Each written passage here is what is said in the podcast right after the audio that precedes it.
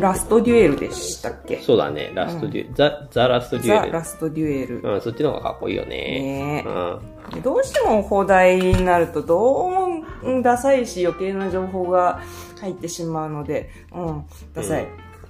まあ、なんていうか、しぐるいだったよね。しぐるい。うん。バカ殿が前で見てるところでさ、うん。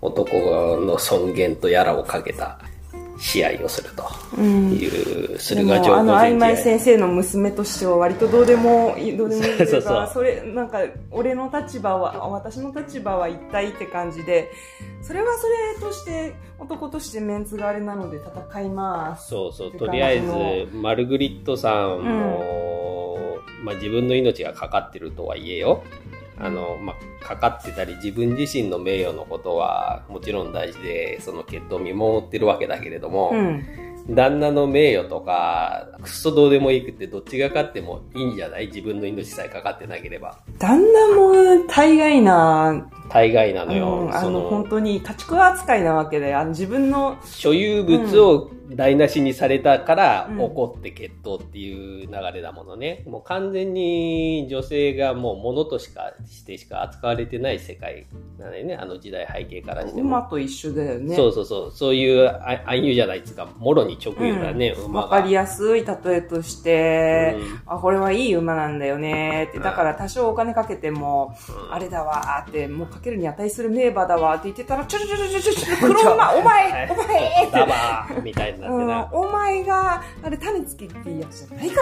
らって言って、うん、そうなんだもろな比喩が入ってましたよね。そうね、思いっきりもろだったし、それ見て、マルグリットさんも、うん。ドン引き。あでね、うん。馬自体はもうそういう、なんか価値のためのものだから使うのもったいないから、たうん。畑耕すのには使っちゃダメ牛で行けとか言って、うん。だから人の命をないがしろにしてでも名誉とか神とかそっちの方を優先するタイプの、まあ、どっちかっていうと、そこはあれじゃないの？あの、ジャンの為政者としての無能さの説明だったんじゃないの？効率とか無視で。うん。うん。そう、あのー川の向こうですげえ挑発されてっから、とりあえず神の名のもとに突っ込むで、突貫あるのみでありますみたいな感じで、うんガーって言って、やったりとかさ。うん、短絡的で、周りが見えていないタイプ、でも異様に名誉にはこだわる、うん。みたいな感じ。あと、上下関係とかね。うん。さあとかにこだわったりとかね。それでいてちゃんと時代とかは取り立てずに、金がない、金がないって言ってたりして、要するにその政治家としての仕事は全くしてないわけだよね、領主としての。時代の取り立て、あの、先日、あの、家主様がいらっしゃらなかったのでって言って、律儀にこう、払いに来てたね来てた困ってそうな、あれは何だったの？単純に取り立てをしに行かなかっただけなのか、うん。それともあの、あ、困ってんだ、じゃあいいよ、みたいな感じで、いい顔をして、先月の分は見送ったとか？いや、よくあるとか言ってたし、単にサボってただけだと思われる。ああ、まめにそういうやるべき仕事をやってなかったってこと、うん。それで夫が不在中に海外しく仕事をして、うん。これで夫も褒めてくれるわ、みたいな感じで、うん。思って待ってて、ちょっといいドレスなんか仕立てちゃって流行りの。うん。そしたら、うん胸が開きすぎてて、ねバイタかお前はみたいなことを言って、まあ、あれだよね、その、視点がね、最初にジャンの視点でやって、うん次にジャック・ルグリ。ルグリうんジャック・ルグリだっけうん。の視点にしてんで、最後にマルグリットの視点で同じことを繰り返してやってるんだけど、それぞれのうん主観によって全然、うん。全然じゃないな、微妙に内容が変わってきてて、うん。最初のやっぱりジャックの主張だけだと、うね、ジャックがちょっといいやつっぽく、ジャック、ジャンだよね。あ、ごめん、ジャックだ、ジャック。クだ。最初はジャンだ。うん、ジャックジじゃない。ャンなんとか、あそう、ジャンとジャックがちょっと混ざるから、ルグリルグリと呼って言びましょうった方がいいうね。ん。一人目は旦那ね。マルグリットの旦那のジャン。ジャンド・カルージュ。ジャンド・カルージュね。うん。カルージュの場合って言って、う証言か。第一章は、あジャンド・カルージュのんの真実。真実。ううんん、それぞれ真実なんだけど、あのー、最後にマルグリットの真実だけ、真実がすごくあの残ってて強調されたタイトルになってたよね。マルグリットの真実、ザ・トゥルースって言って出てたので、うん残ってたので、うん、これこそが真実なんですよと三部構成でやってましたよね。うん。で、まあ、うん。ジャンがもう本当に自分にいいようにしかうん記憶してないというところがまずわかるよね。ね、綺麗なジャンですって。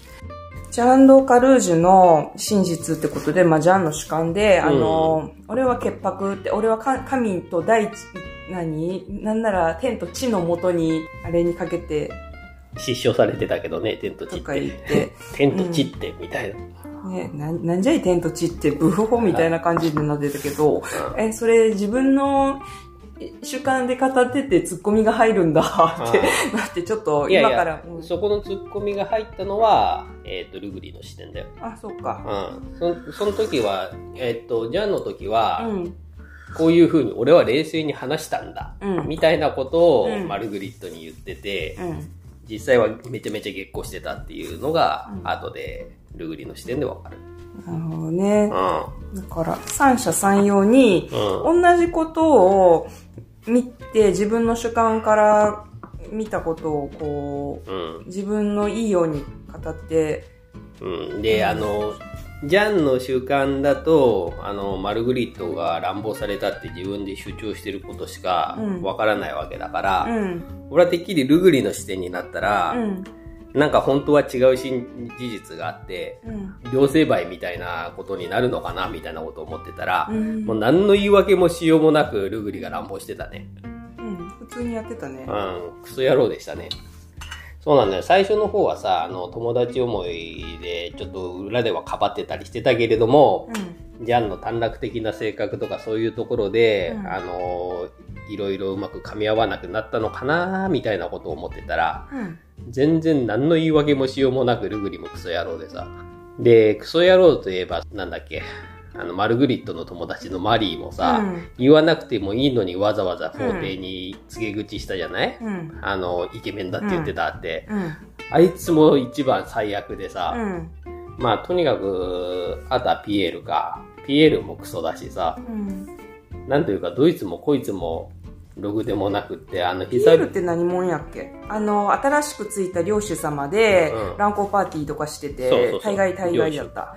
あの、嫁には8人子供を産ませてるけど、う今妊娠中で気が荒いから、嫌で、だわとか言って。まあ、ルグリをひいきして裁判でう、ん。もう無罪って勝手にやろうとしたけれども、もうすでに王に直訴してたからっていうところで、王が決闘を認めるって言った時に、ふひって笑ってたところとか、もう、王がすごくバカっぽくって演技がすごいバカな演技がうまいなって思いました。あ、王様ね。うん。王様はもう完全に、あれだよ、暇つぶしというか、よいい余興ができたぜ、へへい、みたいなそ感じで。んな感じだね、殺せ殺せって言ってたし、そうなんだよ、王がろくでもない。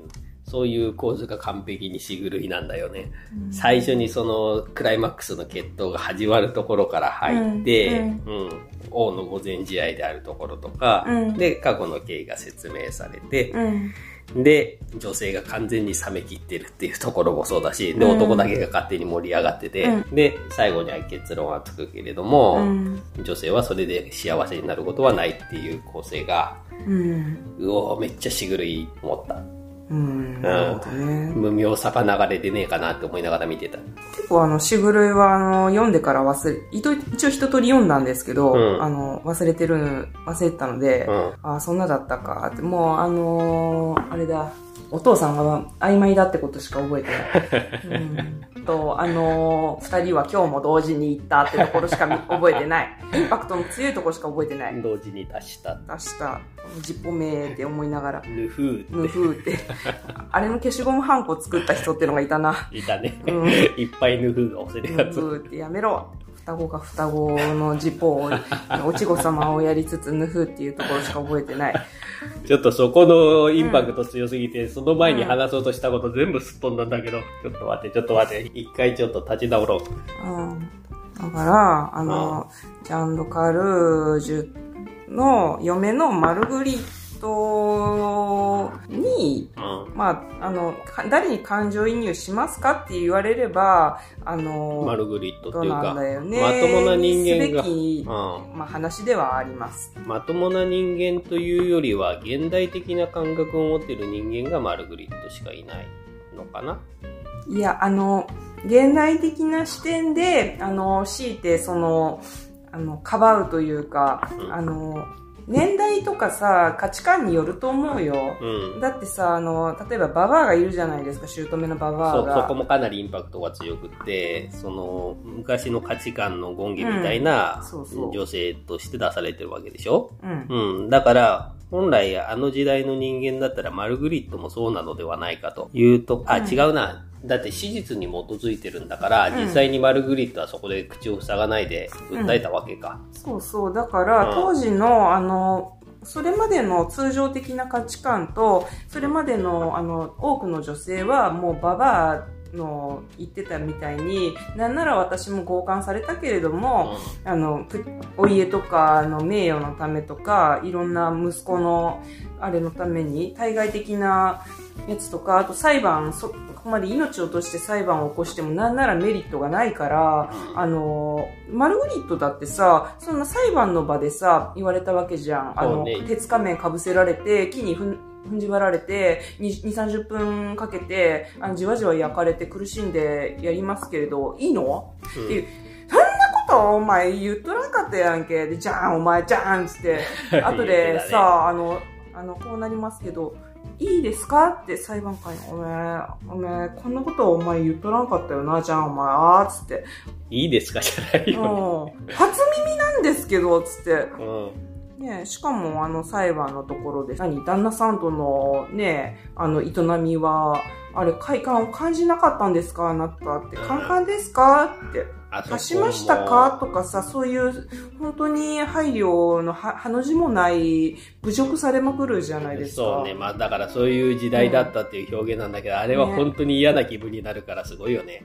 あのー強姦では解任しないというのは、科学的な事実じゃないけども、うんと当然そうそうそう。当時は、あの、そういうもんだと、信じられていたから、そう。あの、ジャンってなんかバツイチみたいだね。前の妻との間だったら問題なくできてたんだけど、みたいなことを言ってた。ルグリが最初の方に妻と子供を亡くし、みたいなことをポロッと言ってた気がする。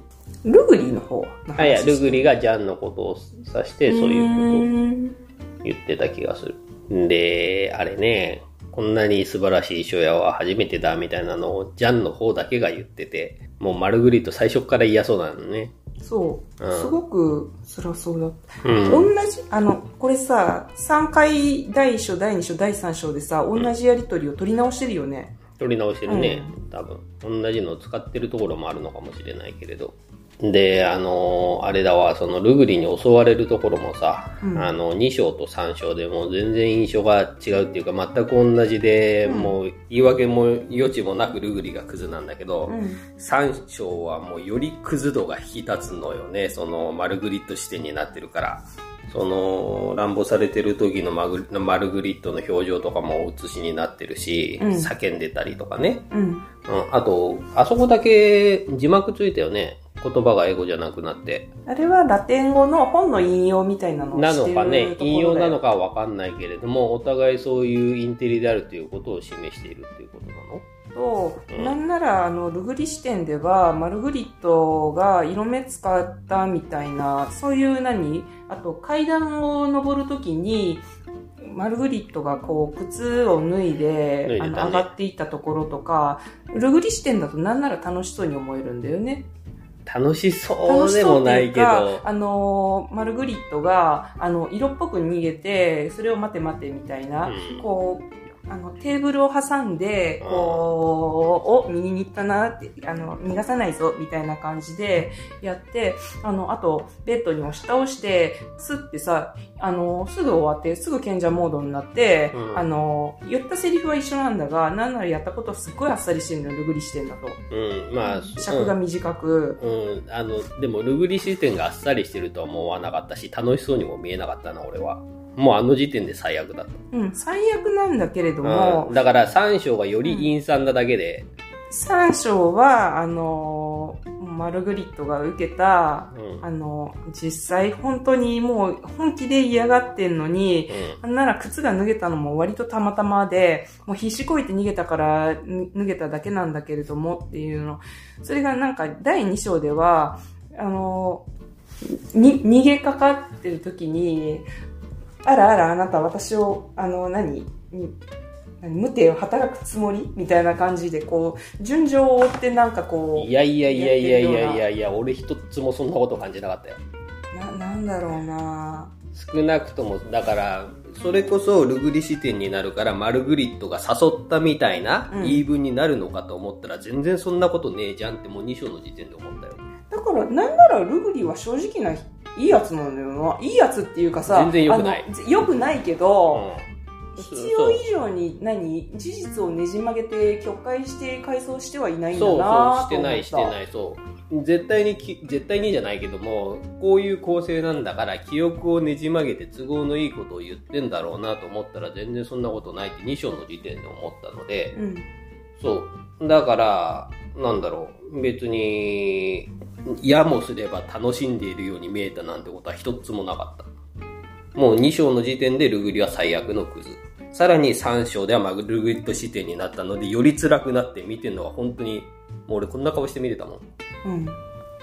表情は私もうし、最後の方までは終始能面だったんだよね。うんあの、血統の、ちょっと話それるんですけど、うんあの、血統の決着がつくまでは私ずっと能面だったんですよ。うん。で、最後、うんあの、血統の決着が出た後、うん。もう私、じゃあ死ねってマスクの下で鬼瓦みたいな顔で、死ね死ね出血多量で死ね死ね死ね死ね死ねってずーっと思って鬼瓦みたいな顔になってた。そう、あの、ジャンは出血多量になるってピエールは言った時点で、あ、これ両方死んでハッピーエンドなのかなと思ったらそんなことはなかった。っていうか、決着が出た上であ、そこで、あの、橋の下とかの影のところで、ふーっとこう、あシルエットのまんま倒れ込んだりするのかなと思いきや、そんなことはなかった。両方死んじゃうのが、あの、マルグリット的には一番のハッピーエンドじゃないですか。だが、まあ、そこは史実の、あれに基づいて、いやー、ジャンタフだよね。うんあれ、あの、戦、戦争行って持って帰ってきたもんといや、熱病ぐらいしかなかったぜ、ぜいぜい5本5本とか言ってて、うんあら、この人死んじゃうのかしらって思ったら、そんなことはなかったぜってなって、うん。あと、ね、めちゃくちゃ股間ブスさせ、されてって、血ドバドバ出てたけれども、内ももだろうね。一問かな、うんいや、一瞬ピコ刺されたのかしらって思ったら、そんなことはなかったぜって。ううんん、でもなんか、すげえタフだよね。その後もっぺん戦争行って十字軍の戦争で3年後に死にましたっつって言ってたけれども、ことが言うの後でピーって被せなきゃいけなくなるから。ダメなのかな？いや、わかんない。前にタランティーノのチンチン溶け落ちて死ぬ映画って言ったのそのまま流してるけどね。なんならこいつらはもうみんなおっぽやろ特にルグリはおっぽ野郎なんだおっよ。ぽ野郎言うなってだから、わざと言ってんだろ。うん。頭は切れ、切れて、うん、教養もあるけど、野郎だぜ、こいつ。うん。処理がめんどくさくなるからやめてくれって。まあ、あれだね。セッションの時とかも思ったけども、よしみんな死ねってなるよね。うん。決闘が終わった後のマルグリットの真顔というかつまらなそうな顔よ。命助かったのに。つま、つまらないっていうかもうなんの、どう、どうすりゃいいのって感じじゃん。あの顔すげえなと思って、うん。虚無なのかないろんな感情だよねうん。虚無だけじゃない。うん、嬉しさは何もない。虚しさしかないやつで、結局、鉄頭鉄尾物として扱われて勝ち取られただけだからね。しかも、もう、本当にポーズだけでさ、うんあの、ジャンはやったぜって合視した後さ、これ、みんなの方向けってうん感じで、こう、グッて肩掴んでさ、うわーパチパチ。最初にハグした時も肩越しにお互い無表情だからね。うん、目合わせてねあそこのところの本当に最後のシーンのインパクトがすごいよね。だからね。で、最後その無表情をアップにして、暗転して、で、何年後かに子供が生まれて育ったところに行って終わってるけれども、あの、無表情で暗転して終わってもさ、なんならそれでも良かった気がするんだよね。ただ最後に子供が生まれて、ほんの少し幸せっていうところを書かないとあまりにも救いがなさすぎるし、で、かつ子供を見る目が結構微妙というか、ニコニコしてる中からスッとちょっと笑顔が引いてって終わりみたいな感じのところもさ、なんか最後のらへんの表情がかなり何とも言えない表情が多かったなっていう。自分の人生にこう納得しきれないまま、こう、でも子供のために生きなきゃいけないっていうさ、うん。あでもその後数年後に死んで、残り30年は裕福に幸せにってわざわざ裕福にとか書いてあったから、あれ、いやらしいな。いや、もかいやらしいなっていうかう、さ、俺はよかったね。よかったね。ようやくだねって思ったけど。あの、ジャンが死んだ後あは、あそういう風にそう生きれたよっていそう、う。結婚しないで。うん。そう、裕福にとか書く必要ないじゃない、ただ、まあ、あの、ババアが、うん。旦那が死んだ後家を取り上げられて、うん。みたいなこと言ってたから、そういうところも注釈として入れたのかな。まあ、とにかくあの、晩年は幸せだったと、だったらよかったねっていう風にはなったけど。まあ、ご本人が、あれ、マルグリット、ご本人がね、本当にあの、なんて言うんでしょう、お金に困ることもなく、うんあの、本当に幸せで生きておられたのなら、私はもう、それで良かったと、本当に思う。まあね、子供はどっちの子供だったんだろうね。もうこの際どっちの子供でももういいんだけどさ。あれ？あの、ルグリにやられた9年直後ぐらいに、ジャンプの交渉ってあったっけ？うん。あ、そうか。あの、その直後にあの、それで終わらせはしないぞって言って、そう、で、そう、その辛い、ね。辛い告白をした直後の妻を無理やりベッドに連首れ込んで、押さえてな、ギュってさ、あ。の、それ本当かいっつって首締めんばかりの勢いでさ、顔グッてやってさ、まあ、それはその、夫に言ったら殺されるぞみたいなことをルグリも言ってて、だからそういう時代なのかもっていうのはわかるんだけども、その直後だよ。もう、その被害を訴えた妻をその直後に抱こうとするか。でねだから、本当にマルグリットの心情とかさ、うんどうでもいいんだよ、ジャンにとっては。そうそうそう、どうでもよすぎて。もの、ものなわけよ。うんそう、だからジャンが勝ってもちっとも嬉しくない。マルグリットの命が助かったっていうことしかいいことがない。だからなんなら決闘で、ジャンとルグリが潰し合ってくれればいいのになーって、思いながら見てたよ。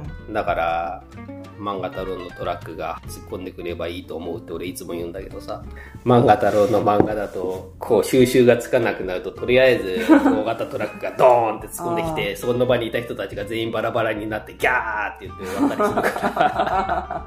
えじゃあ今回の場合は、ジャンとルグリのところに漫画太郎のトラックがぶっ込んできうんつて、いでに王とかも一緒にギャーってやって、あとババアもな、姑のババアと観客席の友達とか、あの、とピエールとかババアのいるところ、全員のところに突っ込んで、で、マルグリット以外みんなわーってなればいいってこと？そう。あの、幸せに生きてるのは、あの、マルグリットと子供とあとマリア。うん、あのーお世話係のお人世話係のがね。人。うん。そんな感じでうん終わってくれれば台無しになったな。うん。まあ、とにかくすんごい余韻が重い映画だったね。もう最後の決闘が終わってからの顔、顔。マルグリットもジャンも。そして観客だけがニコニコ湧いてるっていう。うんうん、あそこのギャップがだいぶエグかったわ。あれさ、主観でさ、章ごとのさ、あれ、ビジュアルで見るんだったらさ、あの、ジャンの顔傷あるじゃないですか。あるね。戦争から帰ってきた時に口の周りに鍵型のさ、うん縫った跡っていうか、うんすごい傷があるんだけれども、うん。あれさ、第一章はさ、ほぼほぼなんかぼかしが入っててあの気にならなかったのが、二章三章だとくっきりしてるんだよね。あ、そうなんだ。うん。へえ。あれなんかジャンの習慣で見たくなかったことってことなんじゃないかなってちょっと思ったんだけど、今思い出すに。鏡とかがない時代なんじゃない？あるかな？あ、そういうこと？うん、わかんない。なんな、あの、俺の体にはこんなような傷がある。ああいう荒々しいタイプの騎士だったらむしろ名誉の傷みたいに感じたりするんじゃない？だから単純に自分の顔がよくわからない時代ってことじゃないのかな？そういうことなのかな？なんかね、あの、戦争から帰ってきたりとか、あと、ジャンの横顔のさ、うんあの形が変だなって思った。鼻の形がね、すっごいなんかあの、ポリゴンみたいにカクカクしてたんだけど、そうん。なんか、すごいあの横顔に違和感を感じたんだけれども、うんそれ絵みたいに自分の顔を捉えてるってことなのかな？肖像画でしかっていうのはあるかもしれないね。とさ、まさしくあの横顔ってさ、鏡じゃわからないじゃん。鼻の角度がさ、こんなか形してたのよ。ガラスの鏡が誕生したのは14世紀頃イタリアの職人って書いてあるな。14世紀頃だよ。ん今回、1370年とかだったから。そうそう、だから調べ、調べ、14世紀で調べたの今。うんうん、まあわかんないけどね。俺はそこ気づかなかったから。うん。時代のあれもあるから、建物の中とか夜とかもう照明が全部ろうそくとか焚き火とか暖炉とかばっかりで全体的に明かりが薄暗くて赤かったよね。うん。うん、で、その中で贅沢の限りを尽くしてワインでワッハハワッハハとかやってる食卓もちょっと貧相な感じで、うん。うん、昔のヨーロッパっていうのはまあこんなもんなんだなと。でもあの、ピエールの着てたあの服の生地の仕立てとか、あとつけてた宝石とかすっごい綺麗だったんだよ。うん、服とか良かったね。そう、ピエールがなんか一番いい格好してたよね。良かったっていうか、なんならもう本当に当時のあの布の技術とかで、うんそんなに綺麗な布が作れたのかなってぐらい、うん。ピエールの着てた服は綺麗だった。うん。あの、刺繍とか、あうんの生地の光沢とかね。うん。あと毛皮だよね。あの、うん観客席にいた人たちの自分の毛皮とか、うまあ、あの、最後、あの、誰それの、あの、友達の出産祝いのところで、ん。一応ジャンとルグリが、みあの、見せかけっていうか、あの、一応仲直りしたじゃん、うん名目上。うん。神の名のもとに、こいつは何？王王に忠実であるとかなんか言って、ルグリが言って、うん。あの、ジャンがルグリ我が友よみたいな感じでうん言ってる時に、マルグリット、お前はあの、ドレスをしあの、新しく新調して、あの、我らが健在であるってことを示そうみたいな感じで、ドレス仕立て直すんだけど、その時のドレスは綺麗だったかな。よく見てなかった。まあ、その時代背景を、時代交渉ちゃんとしてて、なのかわかんないけれども、あの、旦那様のお帰りだボーイがちょっと良かったなカ。リダボーイよかったね。あはあ、まあもう、あたたたたたたたたじゃあ、ばばばば。ラッポーただ第一章に限る。それは。そうね。うん、第一章の時だけは、あのー、わーたたってこう、ここで V 字ターンして、あの、縄文につながる坂のところで、キーキキキキキキとボバボバボバ、わたたたたって、まあ、それは2章3章で繰り返してもしょうがないから省かれてるだけで。うんなんか、毎回、あれだよね、領主様お帰りだボーイが、うん。ドドドドドド。あと犬もドドドドドドって走ってた。犬多くなかった？犬多かったね。野良犬とかが多い時代だったんじゃない？なんか、2章の時の犬がやたらと多かった気がする。うん。その辺もなんか、同じシーンなんだけれども、うんあの、強調される部分が1章、2章、3章で全然違うよね。うん。まあ、犬は別に強調してるわけじゃないんだろうけども、たまたまなのかなんか意図があるのかな。あのー動物系で言えば、あの、ランスでの決闘だからしょうがないんだけど、馬がドスーって刺されて死んじゃうのはちょっとかわいそう。そうだね。あとなんか、とばっちりで一人、あの、やり渡すボーイの人が、はいはいややり渡すおじさんが、や、あの、やられて引かれて死んじゃったりしてたね。ああ。お、お、いや、やりだやりやりやりやり急げとか。斧に持ち替えた後じゃなかったっけうんなんか、そのあたりで、うん早い早い早く早く、うわーっとわーっつって、う。うんん、あ、引かれたーあの、鎧がすごい重装備なのと、それで、なんだろう、肉弾戦だから結構ドロッドロになるよね。うん。この間アマゾンで見た甲冑ファイトで腰への打撃が超有効なのか分かってたけども、うん映画の中でも結構一発腰に入れてるとこを見て、ああ、うんやっぱ効くんだねと思ったわ。ね、あのー第一章のあの、なんか乱、乱戦になってるシーンで、相手の鎖片びらを手に巻き取り奪って、そこからの原稿、鎖片びら原稿をガスガスって食らわすとかさ。そうね、まあ興奮して結構暴力的な人間だっていうところを、ああ、あ表してたれはもう自覚してたのね。うん、自分はなんならそういう勇敢な戦い方をしましたよってことなのかな。なのかもしんないね。ね、うん第一章の時点は、で時点では、そういうあの、ジャンの視点だっていうことがさ、うんわからなかったから、うんあそういう事実があったんだって、なんならジャンジャンにこう感情移入して見ていくんだけれども、うん2章3章と話を進めるうちに、あれって、うん。あれってなっていくんだよね。そうね。で、全員クソだということがわかるのでう、ん。な漫画トロのトラック待望論が出てくると。るほどなぁ。まあなんかこれ、なんなら2回、こう復習してみたら面白いところが数々見つかりそうな。ところではあるなと思った。うん。あの、おのおのの証言っていうか、うん、で、その時その時でどんな顔してんのかっていうところに注目してみた方がいいかもしれないね。まあ私的にはその顔の形とか細かいところがちょっと気になったかなと。誰の視点では何が強調されて、あの、うん映ってるのかとか、うん。あの、なんなら自分自身が、あの、美化されてる嫌いがある。うん。特にじゃん。なんならルグリは、割となんか、多少ロマンチックテイストになってるんだよ。賢者モードになる前となった後で、うん。見え方が割と違ってるんだよね。そうなの？うん。と思う。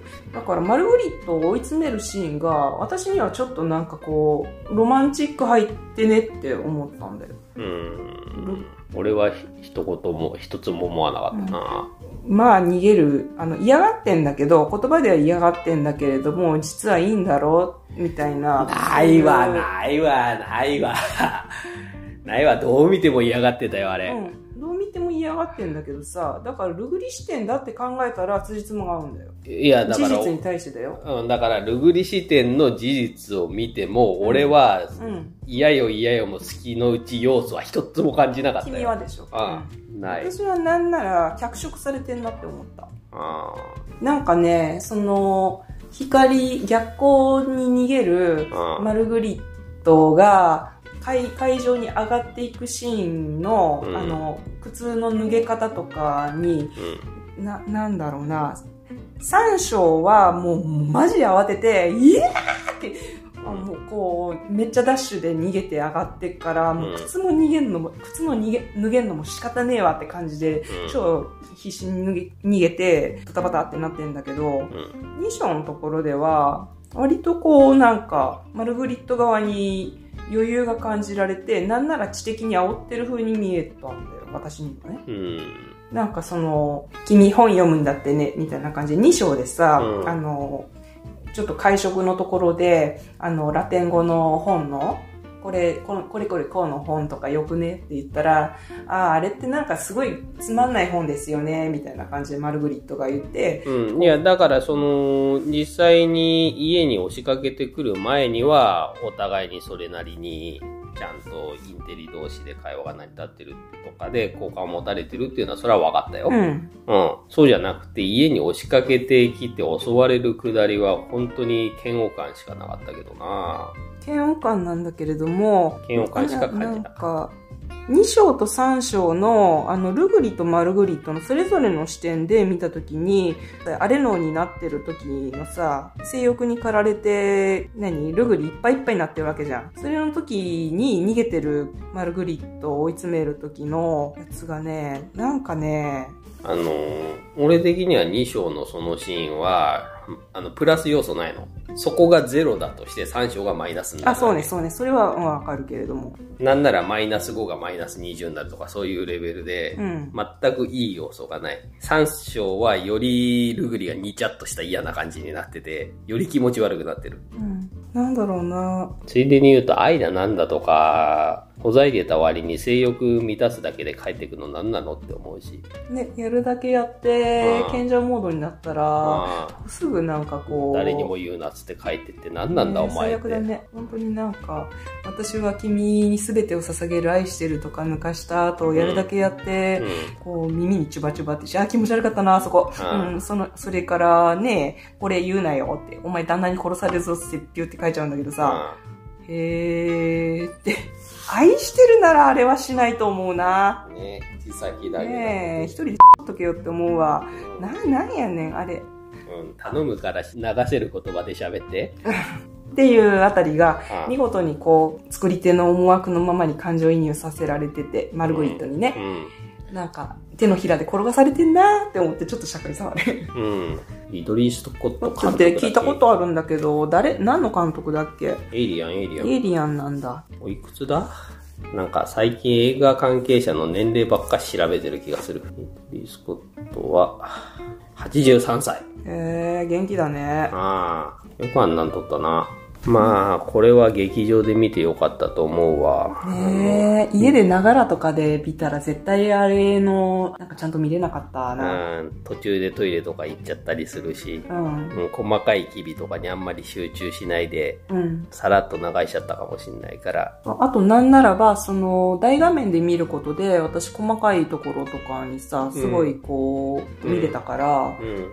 あの、決闘のシーンとかは、14世紀のやつとかは、あの、すごかったね。うん鎧の布のインナーを着て、あの、あれ、鎖片びらを着た上に、うん。甲冑の銅をつけてとか、いっちゃん最初のね、鎧装着するシーンとか良かったよね。うん。あの、あと、見守るためのマルグリットも、あの、雪の降るすごい寒い時の話だから、ちゃんと肌着を着て、首のあったかくするやつを着て、うん。あの、ドレスを羽織って、うんで、まさかその準備がさ、その決闘を見守るのに挑む原告の入れたちだと思わなかったんだよね。うん決闘裁判って言ってたけれども、え、え、え？っていう感じで、あの格好で足かせはめられて上から見てたっていうのもね。足かせ、いつからハマってたの最初からなんだね、あの、や櫓に立たされた時点足かせ途。中から出てきて、あーって。うん、そうね、そう。そこで初めてわかるんだよね。そう、か彼女が、なんなら物として、物としてっていうか、潔白が証明されるまでは罪人として扱われてた。気づかなかったんだよな気づかなかったっていうか。いや、あの、足かせつけるシーンはなかったからね。うん。あそこの外されるシーンで初めて人質じゃないけれども、負けたら壊される資産として扱われてたっていうことがわかんないよね。本当なんか決闘裁判とかなんか言ってたけれども、ね、見る前なんかなんなら、私のために、あの、戦うのやめてみたいな感じでふざけて言ってたぐらい、もう、な、何の映画かってあんまりよくわかってなかったからね。うん、俺はマルグリット自身が戦うのかと思ってた。うん。そう、私もなんかマルグリットが戦うのかなってちょっと思ってたから、うん、でもまあジャンがそれで戦うというところでマルグリットが徹底してトロフィーそういう類のものでしかないっていうところがすごく強調されたね。なんか最初にさ、その、めちゃくちゃこう、首の周りとかも覆ったりしてさ、うん。女の人がね、装束決め込んでて、その後にこう、鎧とかなんかつけてたから、うん。なんだったらマルグリットっていう女の人が鎧をつけて馬に乗って戦うのかなぐらいに思ってたんだよね。そうそう。全然違ったな。巴御前みたいなそういう、あれなのかなってちょっと思ったね。あの、予告を見た時も、うん。そういう話なのかなってちょっと思ってた。あ史実で史上初、あ女の人が騎士の格好をして戦いましたみたいな、そんな話なのかなって、めちゃくちゃ勘違いしてたよね。そう肉体的には圧倒的不利だけれども名誉のために命を懸けて戦ったのかと思ったよね。うん。よく見たら。そういう戦いじゃなかったんだけれども、え、でもなんか、あー当時にしては戦ったって言えるのかな？いや、何もしてないというか、告発すること自体が、ものすごく勇気のいることで、そういう言えば戦ったんだろうけど、でももう翻弄されるがままだったよね。翻弄されるがままだったね。だって自分の命の手綱を何？よ他の何？人に握られてるんだもん。うん。自分の決定権というか、ほぼ、ほぼほぼなかったにせよただただ翻弄された人の話だったな。翻弄されたうん。そうね。まあ、告発して折れなかったっていうところは翻弄されたとは、翻弄されてなかったと言えるんだろうけど。でも、その、仮面つけられて焼かれるって分かってたなら、私は、今までのね、ババアたちと同じように、あの、女の人と同じように、あの、告発しなかったわい、みたいなことを、あの、旦那さんに言ってたじゃないですか言っ。てたね。うん。だから、それ、うん、当時のその、史実上のマルグリットさんは、どういった気持ちで、今回の映画で語られたのと同じような心境で告発するに至ったのか、それとも資産として傷つけられたから告発に至ったのか、何なのかって。うん、どうなんだろうね。ね史実が気になるな。うん、本当のところってのはどうだったんだろう。あの、でも、14世紀の書物、そうね。ね、なんかこう、当時、すごいゴシップとして扱われたみたいなことをちょっとかん小耳に挟んだんですけれども、うん、だとしたらもう本当に真実なんてわかんないよね。ね。まあそういう風に物語としして仕上げました現代的な視点を込みでって感じだよね。ね。やっぱ最近そういう映画をよく見るなと思って、ストーリーオブマイライフとかもさ、あ現代的な女性の視点で当時の話あ。だし、うんあとは、もろ現代劇としたらプロミシング・ヤング・ウーマンとかもそうじゃない？うん。やっぱり女性の尊厳とかさ、うん。権利とかそういうようなところを主題に持ってくる映画を見る機会が多いっすね。いや、しかし、あれだな、うん。男目線で見ても男が死ぬほど気持ち悪かったの、すごいなと思ったわ。83歳の監督がそれを作れるってすごいね。ああほん当に。ね。そういう現代的な感覚を持った作品が作れるのはじじいのくせしてすげえなって話。クリエイターってすげえな。